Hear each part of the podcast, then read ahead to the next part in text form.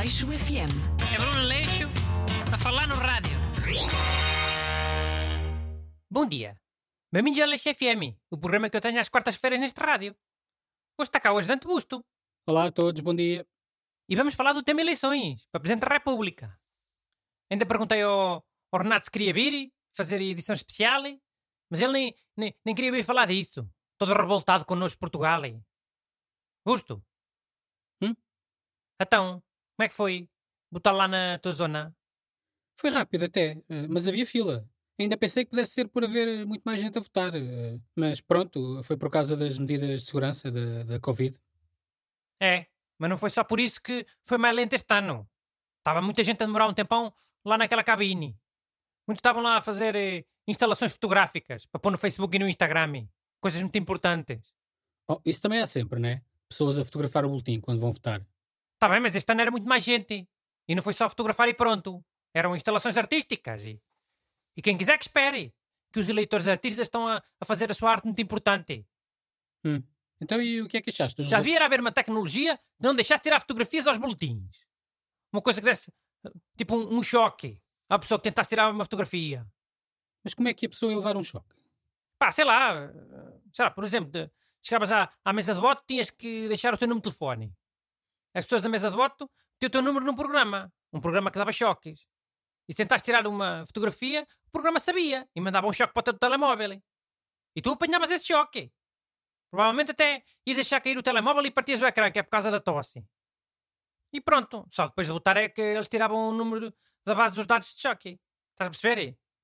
Estou, mas parece-me demasiado tecnológico.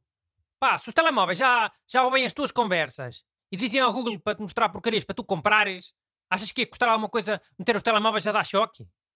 Só não metem se não quiserem. Vê lá se acordas para a vida, mas é. Pronto, está bem. Mas tirando a parte de ter sido um bocadinho mais demorado desta vez, achas Calma é que ainda não acabei de falar sobre ter demorado muito. Ok, mas caramba, demoraste assim tanto tempo para votar, tu? Demorei. E a culpa também é do boletim de bote, não é? Não é só da Covid e dos artistas das fotografias muito elaboradas. Mas havia algum problema com o boletim? Não vi nada de especial. O problema não é de agora. Mas acho que já era tempo do boletim ter uma hipótese que era para quem quisesse votar nulo, especificamente. Por exemplo, tinhas o- os candidatos todos, tudo normal, mas depois em último tinhas uma hipótese que era, que era uma pila desenhada. Oh, Bruno! Calma, deixa explicar. Já sabe que a maior parte dos votos nulos é de pessoas que desenham pilas no boletim, não é? Já se sabe, mas já se sabe como. Onde é que viste isso? Sem um estudo, aqui há uns anos. Acho eu. Mas tu tempo passei, não sei. Mas então, se o boletim já lá tiver uma hipótese que é uma pila desenhada, a pessoa que quiser desenhar uma pila, já não vai ter que desenhar uma pila, né? Basta escolher logo a hipótese que é uma pila desenhada. Lógico. Pá, mas eh, isso é assim tão importante? É, poupa-se tempo. Ora bem lá, houve uns 40 mil votos nulos nessas eleições. E pá, em 90% deve ter sido pilas desenhadas, né? Devem. Dizes tu que devem. Nunca vi nada nem ninguém a Pá, falar. ok, quem diz pilas diz piretes. E derivados. É para aí 90%, pelo menos. Ora bem, 90% de 40 mil dá 36 mil. 36 mil pessoas a desenhar pilas. A demorar um tempão. E em Coimbra só à minha frente deviam estar uns 20 ou 30. Desses eleitores que desenham pilas no boletim. Sim, deve ter sido por isso que foi demorado. Chiu, é uma das razões.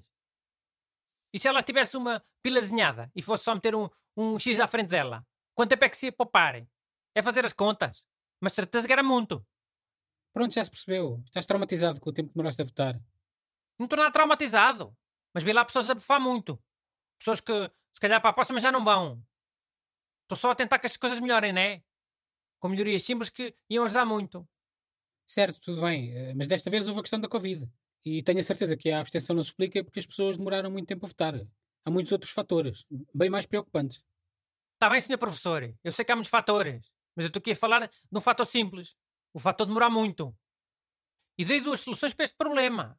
O choque nos artistas das fotografias e a hipótese da pila desenhada para os gajos dos votos nulos. Tu apresentaste soluções para quê? Eu? Mas eu agora tenho de apresentar soluções.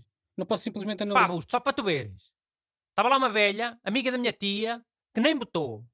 Viu a fila e foi-se logo embora. O voto ia ser nulo, mas pronto. Foi, foi mais uma pessoa da abstenção.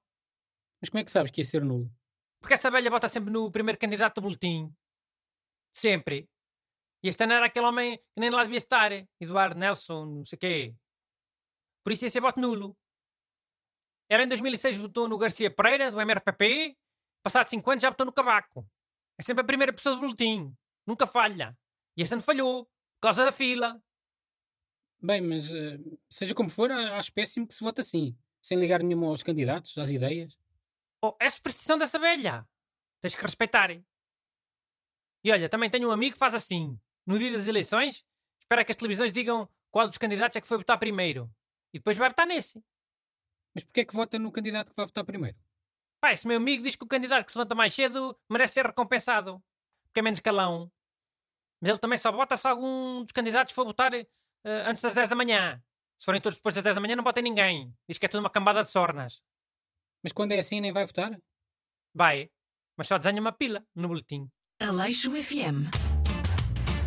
É Bruno Leixo a falar no rádio.